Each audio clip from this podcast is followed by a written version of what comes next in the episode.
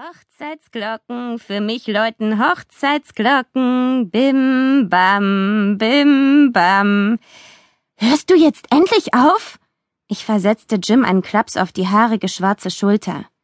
Rasch vergewisserte ich mich, dass niemand in dem kleinen Raum meinen Dämon in Hundegestalt singen gehört hatte. Herrgott, Jim, wenn dich irgendjemand beim Reden erwischt. Was ist, Liebes? Paula, meine Stiefmutter, die sich gerade mit den anderen Gästen unterhalten hatte, drehte sich um. Wo bleibt er nur? Brauchst du etwas? Oh, Eschling, Liebes, nein, eine Braut setzt sich nicht an ihrem Hochzeitstag. Lehn dich an die Wand, wenn du müde bist. Muss dein Hund mal vor die Tür, um sein Geschäft zu verrichten? David, kannst du mal mit dem Hund nach draußen gehen? Obwohl es mir ja schleierhaft ist, warum du ihn bei der Trauung dabei haben willst. Hundehaare bekommt man nicht weg, das weiß doch jeder. Oh, wo mag er nur sein? Es ist schon nach halb. Mein Stiefvater, die Personifizierung eines zerstreuten Professors, trat zu uns, während Paula leise vor sich hinmurmelnd die schwarzen Hundehaare von meinem wunderschönen Spitzenkleid in Gold und Grün wischte. Äh, was für ein Hund? fragte er. Den riesigen schwarzen Neufundländer, der neben mir stand, übersah er offensichtlich. Ich tätschelte ihm liebevoll den Arm. Ist schon okay, Dad. Jim muss nicht Gassi gehen, und mir geht es auch gut. Wollt ihr nicht alle kurz vor die Tür gehen, damit ihr euch wenigstens ein bisschen entspannen könnt? Ich lehne mich hier an die Wand und mache ein Nickerchen, während ich auf Drake warte. Wir können dich doch nicht alleine lassen. Paula keuchte entsetzt auf. Das wäre äußerst unpassend. Du liebe Güte, was sollen die Leute denn sagen? Und die Kleider heutzutage knittern so entsetzlich. Die Mädchen von heute nehmen alles auf die leichte Schulter, ganz anders als zu meiner Zeit. Wo bleibt er bloß? David, wo ist er? Wer? fragte mein Stiefvater und blickte sich verwirrt um. Der Bräutigam natürlich, Drake. Es bringt Unglück, wenn ein Bräutigam auf seiner eigenen Hochzeit nicht erscheint. Natürlich versetzt er dich nicht, meine Liebe. Das würde ihm im Traum nicht einfallen. Aber ich frage mich, ob er vielleicht einen Autounfall gehabt hat. Die Leute hier fahren so schnell und dann auch noch auf der falschen Straßenseite. Für sie mag es ja die richtige sein, aber trotzdem so schnell. Drake könnte tot am Straßenrand liegen und wir würden es nicht einmal wissen. Langjährige Erfahrung mit meiner Stiefmutter veranlasste mich, meinem Onkel einen verzweifelten Blick zuzuwerfen. Er stand mit verschränkten Armen in der Ecke, eine Zigarre zwischen den Zähnen. Die Tatsache, dass wir uns in einer der ältesten Kirchen Londons befanden, in der zudem Rauchverbot herrschte, interessierte ihn nicht im mindesten. Onkel Damien verstand sofort, was ich ihm sagen wollte, und trat zu meiner Stiefmutter, die die ganze Zeit an meinem Kleid herumzupfte. Es reicht, Paula, sagte er brummig. Kümmere dich um die Gäste. Sie wundern sich bestimmt schon über die Verzögerung. Oh, und nimm deinen Mann mit. Meine Stiefmutter blickte zu der Tür, die zur Sakristei führte, offensichtlich hin und her gerissen zwischen ihrer Pflicht, an meiner Seite zu bleiben, bis der Bräutigam auftauchte, und ihrem Wunsch, sich mit den anderen Gästen zu unterhalten. Nun, Sie fragen sich sicher, warum es so lange dauert. Ich passe schon auf Ashling auf, versicherte Onkel Damien ihr und schob sie zur Tür. David, geh mit deiner Frau. Ihr könnt den anderen sagen, es gebe eine kleine Verzögerung, aber die Trauungszeremonie fände gleich statt. Was mögen Sie bloß denken? Ich hätte die Hochzeit ja ganz anders arrangiert. Es ist zwar alles sehr hübsch mit den Blumen und, und dein Brautstrauß, meine Liebe, ist ganz wundervoll, aber ich hätte dafür gesorgt, dass die Leute pünktlich sind. Damit wandte sie sich zum Gehen und prallte gegen den Pfarrer, der gerade hereinkam. Sie entschuldigte sich überschwänglich. Setzt euch in die erste Reihe, Dad, sagte ich zu meinem Stiefvater und rang mir ein Lächeln ab. Ich komme gleich. D Draco ist ganz bestimmt nicht tot, sagte er und tätschelte mir die Hand. Er hat sicher nur Probleme, seine Krawatte richtig zu binden. Das ist mir auch so gegangen. Deine Mutter musste es für mich tun.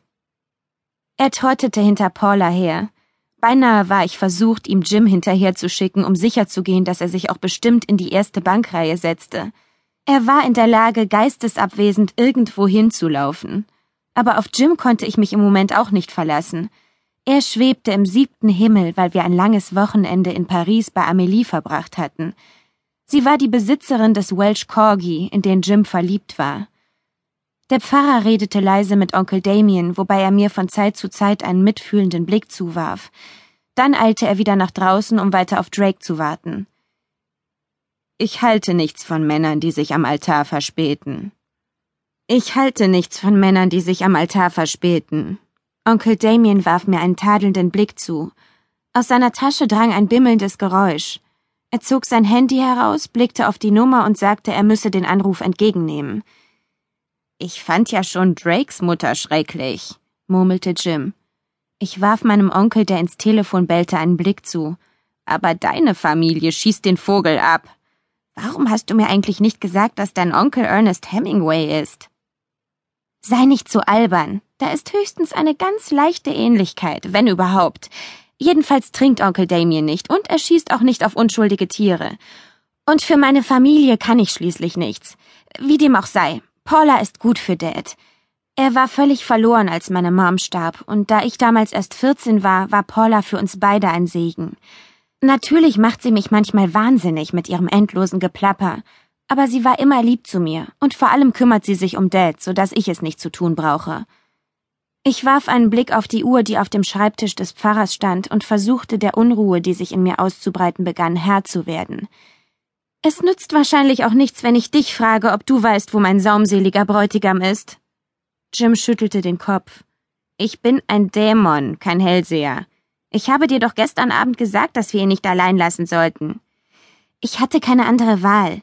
Onkel Damien duldet keinen Widerspruch und deshalb hat es auch nichts geholfen, dass ich erklärt habe, es sei altmodisch und überholt, dass die Braut die Nacht vor der Hochzeit nicht unter einem Dach mit dem Bräutigam verbringen darf. Außerdem war das Hotel doch wirklich schön. Das habe ich nicht gemeint, und das weißt du auch, erwiderte Jim. Seufzend zupfte ich an der Spitzenmanschette meines Kleides. Ich weiß, ich versuche ja nur ruhig zu bleiben. Es war kein leichter Monat. Fiat ist verschwunden und die roten Drachen führen ja immer noch Krieg gegen uns, und ich wäre mit der Organisation dieser Hochzeit überfordert gewesen, wenn ich Traki nicht gehabt hätte. In dem Moment, als mir der Name über die Lippen kam, merkte ich, was ich getan hatte. Ich schlug mir die Hand vor den Mund, aber es war zu spät. Die Luft vor mir flimmerte, und dann erschien ein unauffälliger Mann mittleren Alters. Du hast mich gerufen, Herrin? sagte der Dämon, der wie immer leicht verärgert wirkte.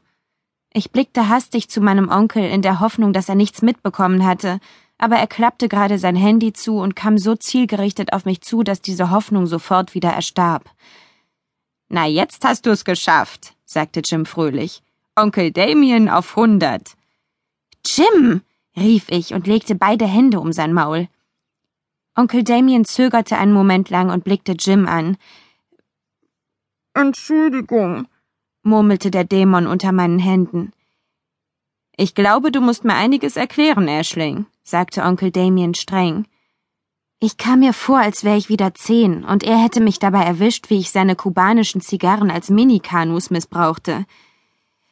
Äh, Herrin, soll ich mich um diesen Sterblichen kümmern? fragte Traki mit müder Resignation in der Stimme.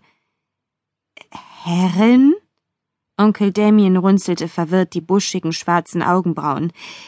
Wer ist dieser Mann? Wieso ist er auf einmal aus dem Nichts hier aufgetaucht? Und was geht da mit deinem monströsen Hund vor? Ich blickte Jim an.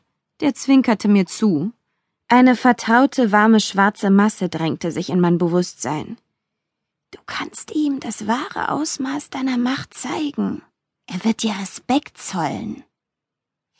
Halt den Mund, knurrte ich, fügte jedoch hastig hinzu. Nicht du, Onkel Damien. Ich habe mit. Äh, äh, Sie hört Stimmen, warf Jim ein. Ich warf ihm einen finsteren Blick zu, aber er zuckte nur mit den Schultern. Er hat mich doch schon reden gehört. Du wirst ihm wohl erzählen müssen, was los ist was ich nicht müsste, wenn du wie gebeten deinen Mund gehalten hättest. Du hast mich zwar darum gebeten, es aber nicht befohlen, versetzte Jim ungerührt. Ein Fehler, den ich nicht mehr machen werde. Äh, nein, Taki, danke, ich brauche dich nicht. Ich habe dich aus Versehen gerufen. Äh, wie läuft es in Paris? Der Dämon kniff missbilligend die Lippen zusammen. Unerfreulich. Gut, wir reden in zwei Tagen miteinander, wie vereinbart. Auf Wiedersehen. Traki öffnete den Mund, vermutlich um weiter seinen Protest darüber zu äußern, dass er sich um die europäische Anderswelt kümmern musste, aber ich hatte keine Zeit, mir seine Klagen anzuhören, jedenfalls nicht an dem Tag, der doch der glücklichste meines Lebens sein sollte. Ich wedelte mit der Hand.